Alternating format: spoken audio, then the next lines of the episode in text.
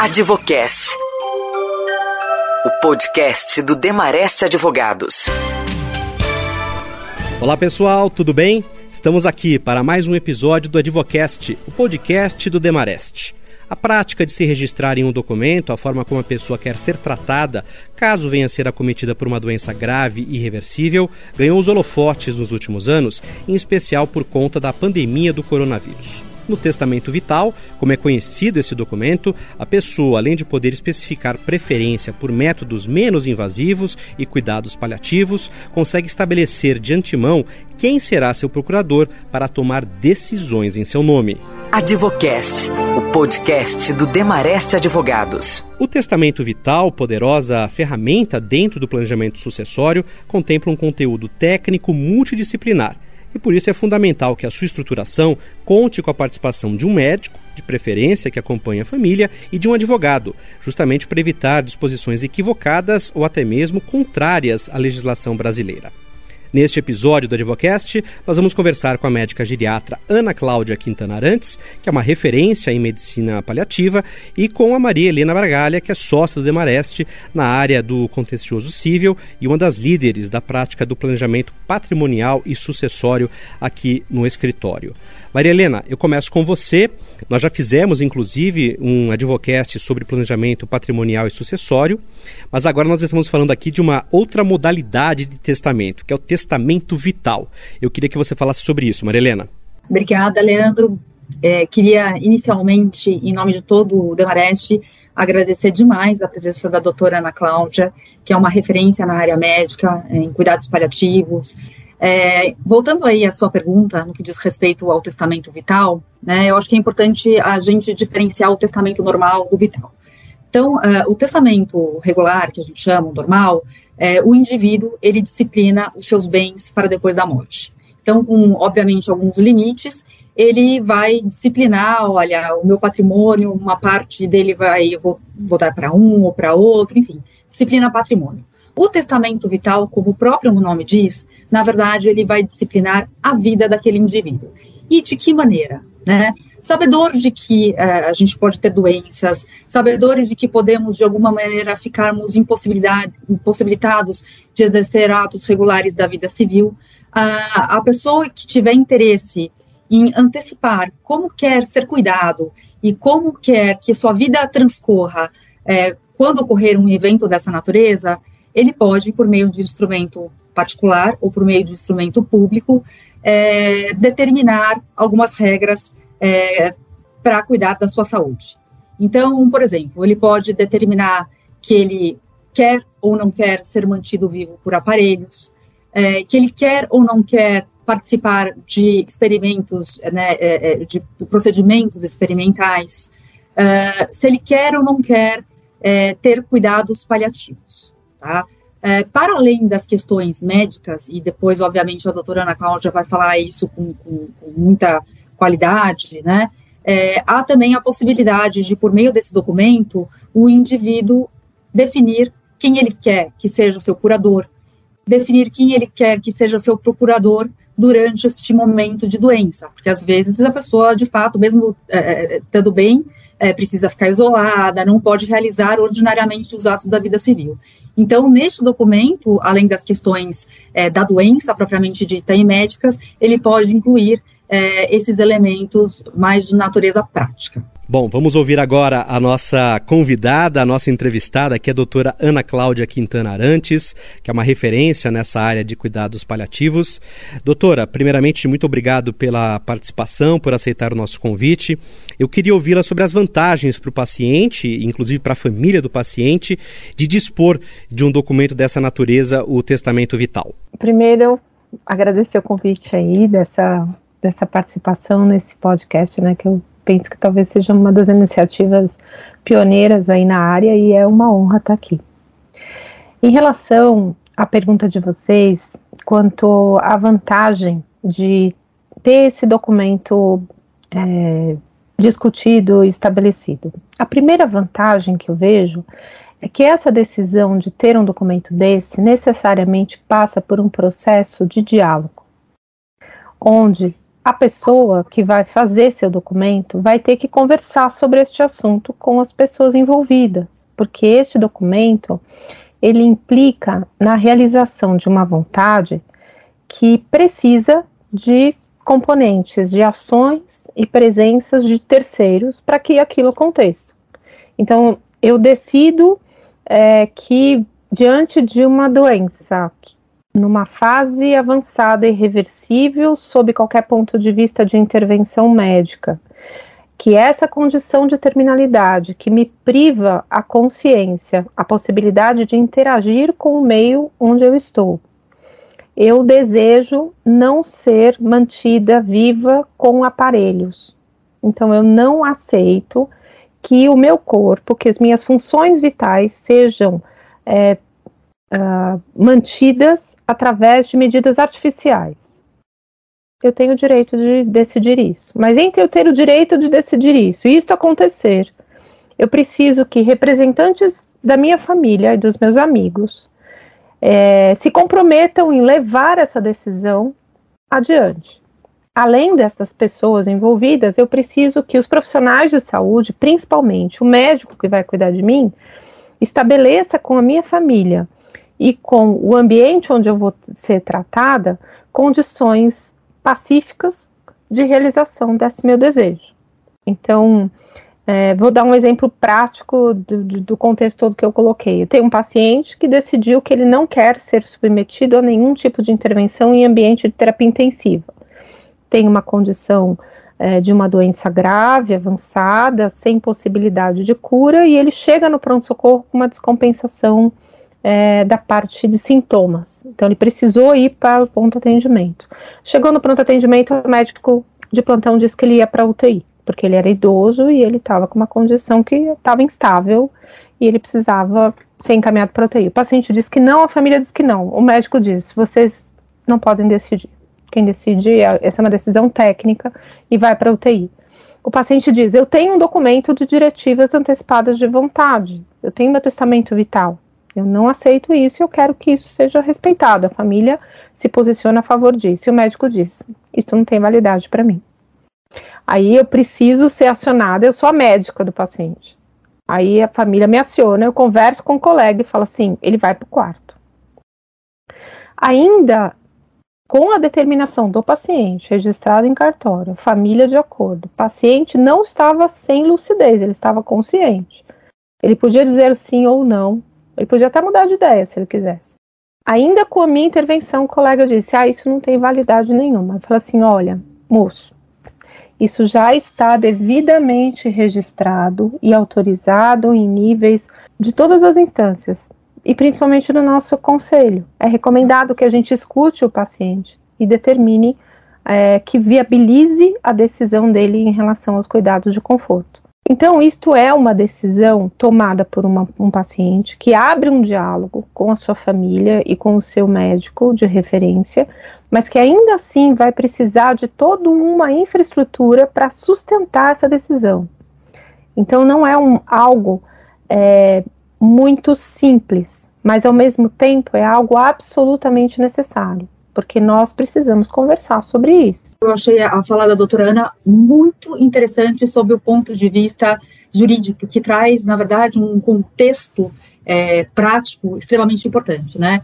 E aí, é, sob esse ponto de vista, eu queria trazer a, a, algumas considerações, né?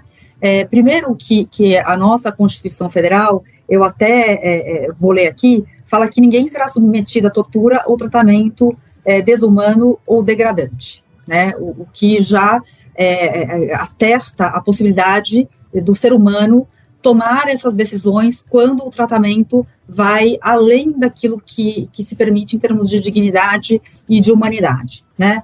O Código de Civil brasileiro também fala que ninguém poderá se submeter é, com risco de vida a um tratamento médico ou intervenção, ou seja, sabendo que há risco de vida, o, o paciente tem o direito de fazer essas escolhas, né? Uh, e existe, inclusive, salvo engano, tem, obviamente, na, todo o Conselho de Medicina um, um regramento próprio é, no que diz respeito a isso, e até a, a, Igreja Católica, porque havia muita discussão em relação a isso, lançou uma encíclica para dizer, olha, o tratamento paliativo, essas decisões, elas não se equiparam à eutanásia, né? Isso é ortotanásia, que é uma coisa absolutamente diferente, é a manutenção da vida com dignidade, né? Então, eh, veja que mesmo com todas essas considerações e todo esse apoio, esse respaldo jurídico, na prática, a gente ainda encontra dificuldades. Então, se ter o documento já, já traz é, é, esse óbice, né, é, imagina não tendo. Então, por isso que é muito importante e a gente recomenda, sim, o paciente ou o indivíduo que até de maneira espontânea e preventiva queira disciplinar isso, que o faça, né, porque é uma forma dele garantir que aquele desejo dele seja efetivamente cumprido. Então, gostei muito dessa fala da doutora Ana Cláudia, porque traz muito da questão prática, que mesmo com o documento a gente pode enfrentar algumas dificuldades, mas que são, obviamente, é, é a gente consegue ultrapassar com toda essa, é, essa lógica e toda essa estrutura jurídica. Advocast. Informação com quem entende. Maria Helena, se alguém quiser estruturar esse testamento vital, quais são os cuidados é, do ponto de vista legal até para evitar que ele possa ser questionado futuramente? É, a primeira questão é, é, é, o consentimento, é a vontade e a vontade ser expressada de maneira correta, ou seja, a pessoa tem que estar lúcida, né, a pessoa não pode estar doente, é, é com, com, com, medicamentos que, na verdade, possam é, impactar, né, que essa declaração de vontade seja realmente verdadeira. Então, acho que esse é o primeiro ponto. O segundo ponto, embora ele possa ser feito por instrumento público ou particular, eu gosto de fazer por instrumento público, porque o tabelião é uma pessoa a mais a validar é, aquela condição de saúde e a manifestação de vontade é, daquele indivíduo. E o terceiro ponto que eu muito recomendo é justamente a interface com o médico.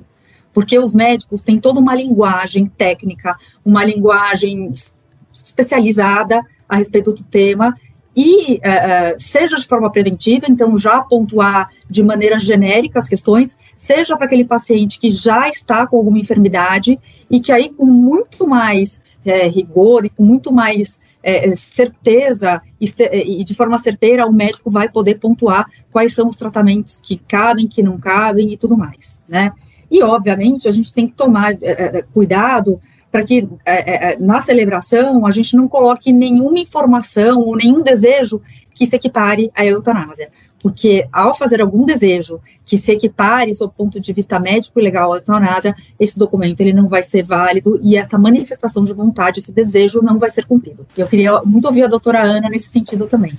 O primeiro ponto que eu considero fundamental para quem desejar fazer esse documento, então quem estiver ouvindo é, nossa conversa, para e pensa durante algum tempo o que é dignidade para você. Porque a discussão do testamento vital é a manutenção do que é dignidade. E a dignidade é um parâmetro de, de percepção absolutamente individual. Então, tem algumas pessoas que vão considerar a dignidade manter um corpo limpo e vivo, ligado em aparelhos. E isto é, pode não ter nada de errado para a pessoa que considera isso dignidade. Por outro lado, nós vamos encontrar pessoas que consideram dignidade a sua capacidade de interagir com o meio, com o seu ambiente afetivo.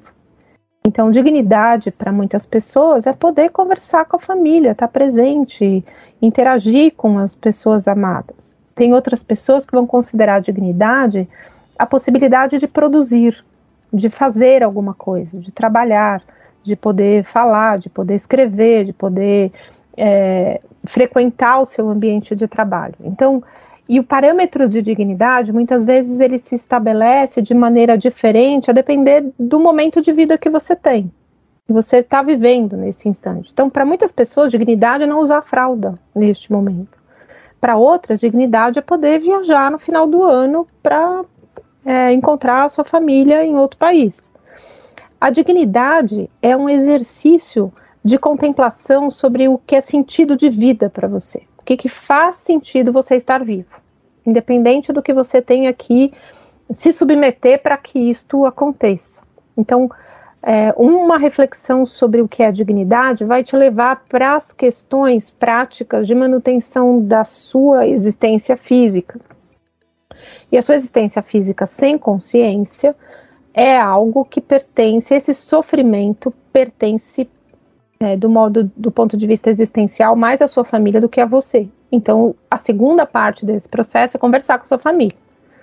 É sentar num almoço de domingo, no, na pizza do sábado e falar assim: gente boa, hoje nós vamos conversar sobre o que é importante para mim caso eu adoeça. Caso eu adoeça de uma maneira definitiva, que não tenha condição de, de, de se reverter o meu, meu adoecimento, a minha condição clínica, eu desejo que meu corpo seja cuidado desta, desta forma por este médico em tal lugar. Então, eu quero ser cuidado na minha casa, eu quero ser cuidado no hospital, eu quero ser cuidado numa instituição de saúde. Então, eu já vi testamentos vitais totalmente sem noção de colocar lá. É, eu não quero ser submetido a nenhum tratamento invasivo e não aceito cuidado paliativo. Então, assim, você quer morrer sofrendo, é isso. Então, assim, você, não, você, você pegou Covid, vai estar com muita falta de ar, e aí você não quer ficar num tubo. Aí você prefere morrer agonizando de falta de ar a receber cuidado paliativo. Aí vem a importância, Marilena, de ter um médico envolvido na, no processo de execução, de, de construção desse testamento vital. Não dá para o tabelião discutir com você a indicação ou não de traqueostomia. Então, precisa realmente de um profissional é, da área da medicina para poder interagir com, este, com essa pessoa que está decidindo ali é, sobre intervenções ou não intervenções. E um outro contexto que eu acho que vale a pena citar aqui, muito relevante, que até está no meu testamento vital, é a percepção de, da indicação de um procedimento acontecer para direcionar o alívio do sofrimento de uma dimensão que não a física. Traduzindo em, em franco português. Eu tenho. Minha filha mais velha mora fora do Brasil. Então, suponha que eu tenho uma condição. Eu estou ótima agora, mas posso ter uma coisa súbita. Tenho uma condição, uma condição súbita e reversível. Vou dar um exemplo. Por exemplo, eu tenho uma, não, não sei se tem, mas pode ser que eu tenha um aneurisma. Aí o aneurisma rompe, acaba com o meu cérebro. E aí vem a ambulância, me leva para o hospital tal. E aí você assim, não vai ter jeito, vai ter que entubar, Ana Cláudia. Mas a minha condição é reversível. Então, tudo estando no projeto é, de, um, de um testamento vital habitual, numa condição irreversível, para mim, dignidade é poder interagir com o meio, a minha dignidade está rompida, eu não iria para UTI, não seria entubada. Seria mantida em conforto, em cuidados paliativos, faleceria muito rapidamente. Só que a minha filha mora fora. O que, que eu coloquei no meu testamento? Numa condição como essa, eu quero ir para UTI. Pode me entubar, até que a minha filha chegue, para ela poder se despedir de mim. Então, a indicação da minha intubação não é a minha insuficiência respiratória ou minha condição neurológica. A indicação da minha intubação era é prevenir luto complicado para minha filha, porque eu sei que para ela é importante se despedir da mãe. Então, ela vai demorar 12 horas, 24 horas para chegar no Brasil? Vai, me deixe na UTI. A hora que ela chegar, ela vai se despedir e eu vou ser submetida a um procedimento totalmente legítimo na nossa legislação, que é a extubação paliativa. Eu vou ser retirada do suporte avançado de vida, porque esse suporte não vai me trazer a dignidade de volta, não vai eu, eu não, não posso ser mantida viva eternamente com este procedimento, então eu vou ser submetida à extubação paliativa depois da despedida da minha filha. Isso não está no testamento vital habitual se não tiver. Então, assim, eu, eu, tenho vários pacientes que têm essa condição e eles falam assim, nossa, Ana Costa, se você não me fala isso, eu não quero saber. Então, esta construção do que é dignidade, interagir com a sua família, educar a sua família para que ela possa aceitar. E mesmo que você tenha uma escolha errada, dizer aqui que esse documento ele é totalmente vivo, ele pode ser modificado em qualquer momento. Eu quero comentar justamente essa fala, pegar o gancho, né? É, o testamento vital, ele pode ser revogado, ele pode ser modificado a qualquer momento. E aí, é, fazendo um gancho com a questão da dignidade, que a doutora Ana Cláudia trouxe, que eu achei fantástica, é um conceito que ele vai se mudando ao longo do tempo, a depender da sua idade, a dependendo da sua condição. Então, aquilo que você desejou no momento que você celebrou o documento, ele pode deixar de existir ou ele pode se alterar. E você pode, sob o ponto de vista jurídico, fazer as alterações de modo a refletir isso é, nessa nova versão do documento. Advocast, o podcast do Demareste Advogados. Bom, eu queria entender um pouquinho do significado da ortotanásia, né? A gente já falou aqui de eutanásia, ortotanásia, enfim, é, entender esses conceitos tanto do ponto de vista legal como do ponto de vista médico. Então eu começo com você, Marilena, como é que se define aí a ortotanásia? Então vamos lá, eu não vou nem me arvorar muito nesse tema, porque eu acho que é extremamente técnico, tá? Mas é, é nos livros jurídicos, quando a gente lê a ortotanásia, é a morte com dignidade, né? é, é aumentar a qualidade de vida até os últimos dias de uma determinada pessoa. Então, acho que é, é, isso. E quando a gente fala em cuidados paliativos, quando a gente fala em testamento vital, por meio do qual o indivíduo escolhe ter uma morte digna, a gente está falando de ortotanásia, tá? É, diferentemente de distanásia, como a doutora explicou há pouco, que é, na verdade, você usar de todos os procedimentos para estender a vida, né? Então, é, respiração artificial, é, usar tratamentos ainda não aprovados, é, é, é, enfim. Então, isso você vai prolongando a vida numa tentativa aí de uma recuperação que a gente sabe que muitas vezes é irreversível. Doutora Ana Cláudia, também quero ouvi-la a respeito dessas definições é, sobre a ortotanásia. Vamos considerar é, os diversos termos que a gente precisa colocar tudo com legenda para ninguém ter dúvida. O que, que é eutanásia? Eutanásia, a raiz da palavra é a morte boa. A morte boa, sob qual ponto de vista? O ponto de vista do tempo de sofrimento. Então, a eutanásia é um procedimento técnico que é colocado à disposição de um paciente que vive num país onde isso é permitido. Aqui no Brasil não é permitido. Onde é permitido, o paciente passa por uma avaliação psiquiátrica, psicológica, onde ele não está deprimido, ele está lúcido, capaz de decisão de atos da vida civil, onde ele determina que ele não quer sobreviver a nenhum tipo de doença que cause sofrimento a ele. Então, ele tem uma doença que ameaça a continuidade da vida dele, ele diz: não faz sentido a minha vida com esta doença.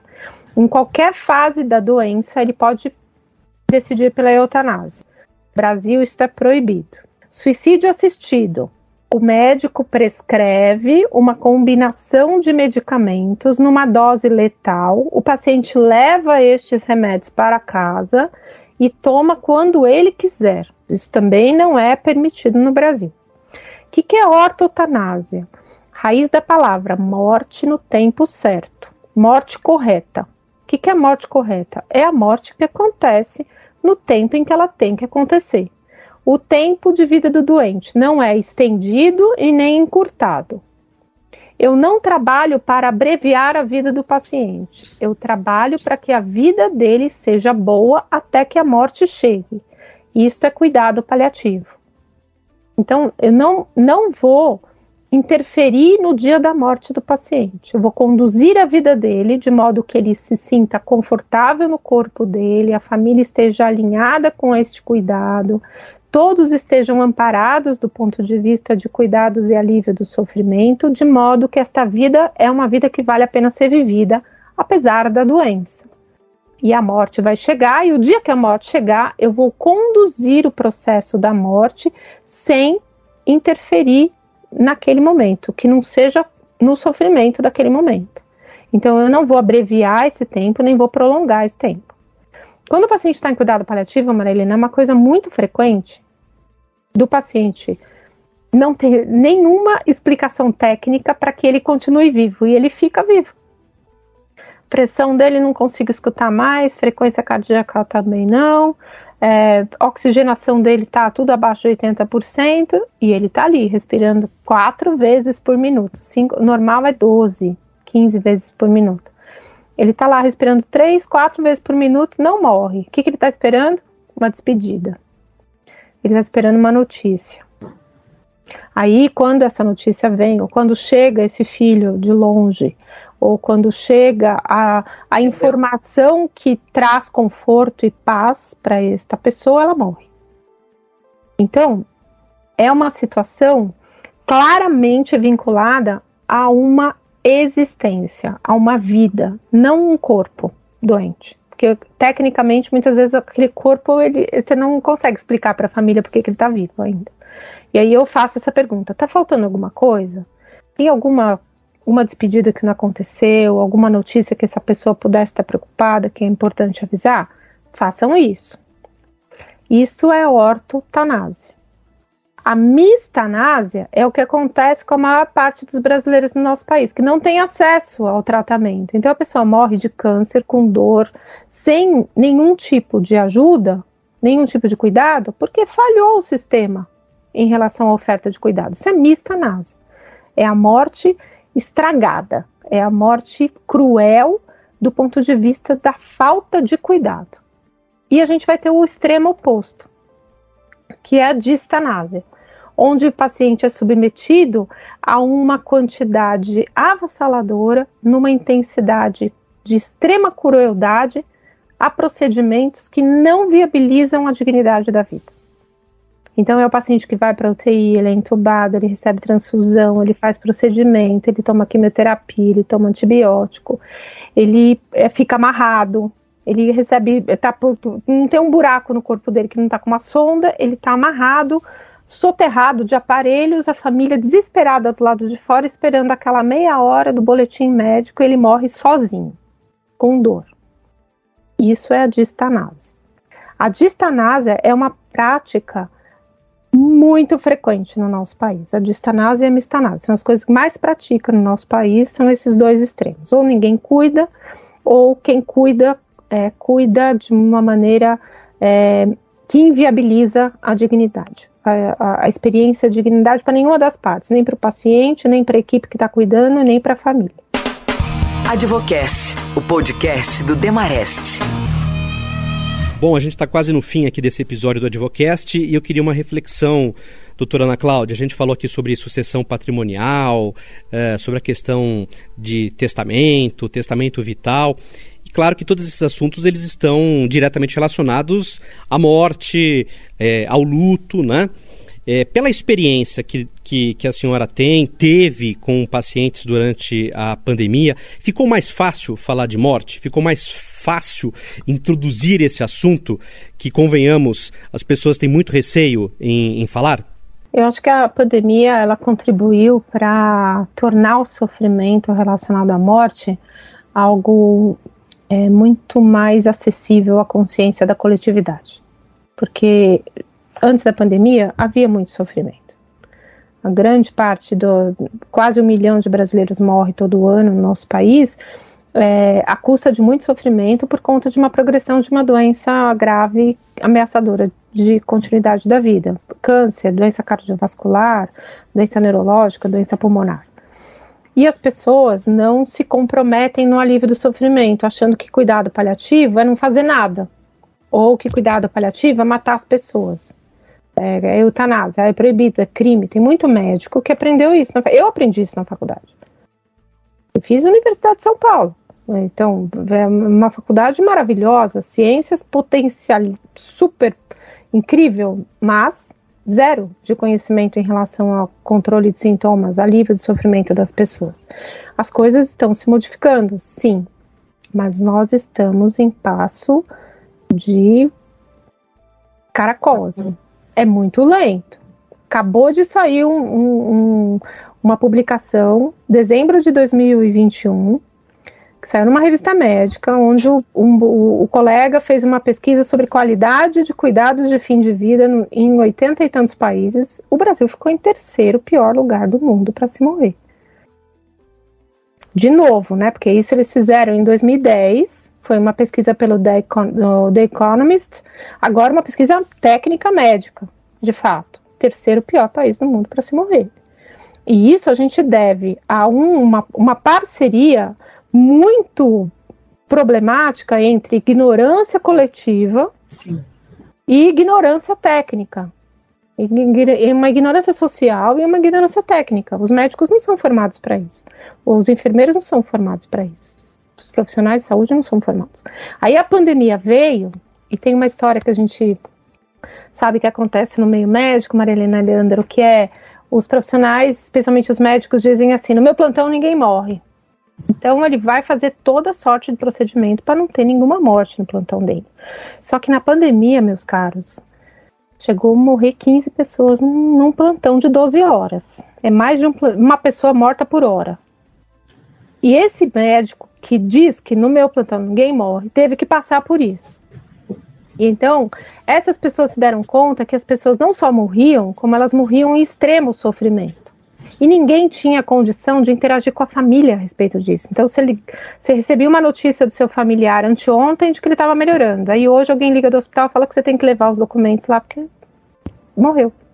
Você vai encontrar seu, seu amado dentro do saco plástico preto. Então, a condição onde a morte transbordou na consciência da nossa sociedade foi uma condição extremamente voraz. Ninguém tinha autonomia emocional para dar conta disso. E aí a gente teve que lidar com a, com a condição do Brasil ser tão atrasado em relação ao cuidado paliativo, a ponto de fazer com que a gente precisasse fazer supervisão de tratamento. Eu precisei fazer supervisão de muitos colegas em áreas remotas do país para orientar como que você conduz falta de ar, sem oxigênio. Não, não tinha oxigênio, não tinha tubo para todo mundo. Então, nós fizemos uma capacitação através de profissionais voluntários de orientação sobre cuidados de fim de vida no meio da pandemia. A gente fez um podcast também que chama Pílulas de Saber e Sabedoria, que tinha técnicas de comunicação, de suporte ao luto e também de autocuidado para os profissionais de saúde, porque foi inviável a saúde mental, a saúde física, existencial dos profissionais na pandemia. Com isso, o mundo, não foi só no Brasil, mas o mundo percebeu a importância dos cuidados paliativos. Quando diante de uma doença que não tem nenhuma é, intervenção que modifique de fato a evolução do, do paciente, exceto a vacina, né, que agora a gente já sabe que a vacina funciona, mas se a condição do paciente não, não viabiliza a esperança de resolução, você tem que saber conduzir essa questão relacionada aos cuidados de conforto do paciente. Então a pandemia trouxe essa consciência.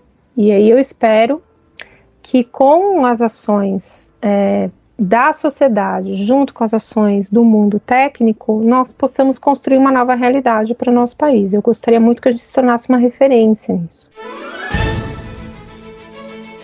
Perfeito. Eu agradeço muito a doutora Ana Cláudia Quintana Arantes, referência em medicina paliativa, participando deste episódio aqui do Advocast. E agradeço também a sócia do Demarest, a Maria Helena Bragalha, sócia na área do contencioso civil. Claro, agradeço você que mais uma vez esteve conosco acompanhando o Advocast. Muito obrigado, pessoal, e até a próxima.